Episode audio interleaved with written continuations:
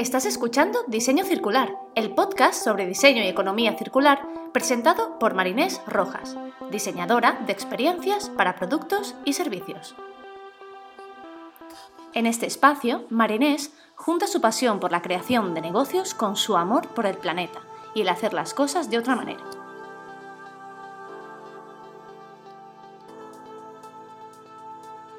Hola, hola, bienvenidas y bienvenidos a un nuevo episodio de Diseño Circular. Ya estamos en el número 14. Mi nombre es Marines Rojas y estoy aquí para hablarte sobre diseño, economía circular, casos de éxito y ejemplos para que tú lo puedas poner en práctica hoy mismo. Hoy te quiero hablar de un concepto que desde que lo descubrí la verdad que me ha fascinado y es que cuando diseñamos nos enfrentamos a un problema normalmente desde cero. Hacemos research, investigamos el problema para entenderlo desde la raíz y nos inspiramos en cómo otros se han enfrentado a él. Pero a la hora de innovar muchas veces es algo a lo que nadie se ha enfrentado antes. Pero nos equivocamos. A nuestro alrededor tenemos tantísima información sobre cómo aproximarnos a estos retos y es aprendiendo de la naturaleza. La naturaleza se ha enfrentado a muchísimos retos durante 3.800 millones de años y durante este tiempo ha creado patrones, estrategias y sistemas funcionales adaptados a un sinfín de vidas en la Tierra. Son soluciones probadas e iteradas con el paso del tiempo que nos pueden servir como si de un socio creativo se tratase para ayudarnos a resolver desafíos de diseño. En el episodio de hoy te quiero hablar de la biomímesis. ¿Qué es esto de biomímesis, biomimética o biomimetismo? Lo sé, son cosas rarísimas, pero el concepto, la base es súper bonita y súper fácil de entender. La biomímesis de bio, vida, y mímesis, imitar, es la ciencia que estudia a la naturaleza como fuente de inspiración. Estudia los modelos de la naturaleza e imita o se inspira en sus diseños y procesos para resolver los problemas humanos. Consiste en aprender a diseñar tecnologías sostenibles adaptando estructuras desarrolladas por la naturaleza. Es una nueva forma de ver y valorar la naturaleza, que introduce una visión basada en lo que podemos aprender del medio natural. Biomímesis es el término más utilizado en literatura científica e ingeniería para hacer referencia al proceso de entender y aplicar a problemas humanos soluciones procedentes de la naturaleza. La naturaleza, el universo, le lleva al ser humano millones de años de ventaja en cualquier campo. Es por ello que es más ventajoso imitarla que intentar superarla. Los objetivos de la biomímesis son mejorar la calidad de vida de la humanidad, aprender de la experiencia de la naturaleza y de sus más de 3.800 millones de años, tener como fuente de inspiración nuestro entorno, fijarnos en los insectos y animales como ingenieros y diseñadores, imitar las soluciones dadas por la naturaleza para vivir en armonía con nuestro entorno. Cuando hablamos de biomímesis, existen tres niveles de aproximación. El primer nivel, imitar formas y funciones naturales. El segundo, imitar procesos naturales. Y el tercero, imitar el funcionamiento de ecosistemas naturales. El primer nivel, el de imitar formas y funciones naturales, un ejemplo sería copiar el diseño de una telaraña para crear un tejido resistente que permita soportar grandes presiones, como por ejemplo sería el tejido Kevlar. Cuando hablamos de formas y funciones podemos hablar de tejidos para bañadores que reducen la fricción, como por ejemplo cuando se imita la piel de un tiburón, o una cinta adhesiva reusable que imita la adherencia de las patas de camaleón, o unas turbinas o alas con muescas como la aleta de una ballena una humpback whale. O por ejemplo el tren bala, el ave, que reduce su fricción imitando el chapuzón del martín pescador del pájaro. Todo esto en cuanto a imitar formas y funciones. En el segundo nivel, el de imitar procesos naturales. Aquí, por ejemplo, tendríamos lo que sería la química verde, que trata de replicar los métodos naturales de producción de compuestos químicos por parte de plantas y animales. Un ejemplo sería una pintura que repela el agua y la suciedad como lo hace la flor de loto. Y en el tercer nivel tendríamos ya el grado más complejo que sería imitar el funcionamiento de ecosistemas naturales. Un ejemplo es la imitación de los principios organizativos a partir del comportamiento social de organismos como hormigas o abejas. Una vez tenemos estos tres niveles, ¿cómo lo podemos poner en práctica? En la web Circular Design Guide de IDEO y de Ellen MacArthur hay un ejercicio bastante introductorio sobre la biomímesis y hoy haré un mix entre este ejercicio y otro que he encontrado en la web de Biomimicry Institute, que es como el core, o sea, la madre de todas las informaciones sobre biomímesis. Te voy a dejar los links en la descripción del podcast y hoy el ejercicio que hago es un poco un mix entre estos dos. El primer paso es escribir el reto de diseño al que nos enfrentamos. Articula claramente el impacto que deseas que tenga tu diseño en el mundo y los criterios y restricciones que determinarán el éxito. El segundo paso, identifica la función que el producto o servicio está intentando resolver.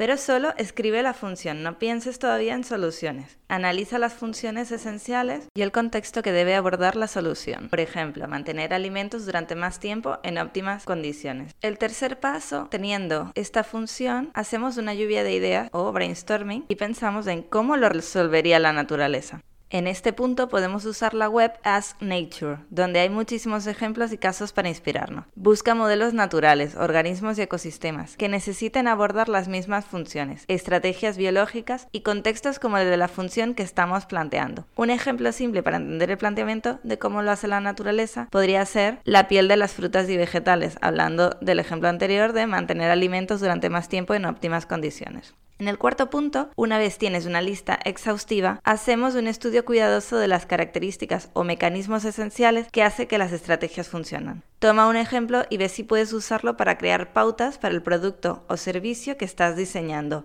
Busca patrones y relaciones entre las estrategias que has encontrado y afina hasta dar con una solución. Por ejemplo, empaques que se biodegradan después del uso o empaques que son altamente duraderos. Evalúa los conceptos de diseño para determinar cuán bien cumplen los criterios y las limitaciones del diseño. Considera la viabilidad técnica y del modelo comercial. Si tienes que revisar alguno de los pasos, puedes volver atrás para iterar continuamente. En la descripción te dejo el link de estos dos ejercicios de la web de As Nature para que puedas consultarlo y profundizar en el concepto de la biomimesis y cómo aplicarlo en tu diseño.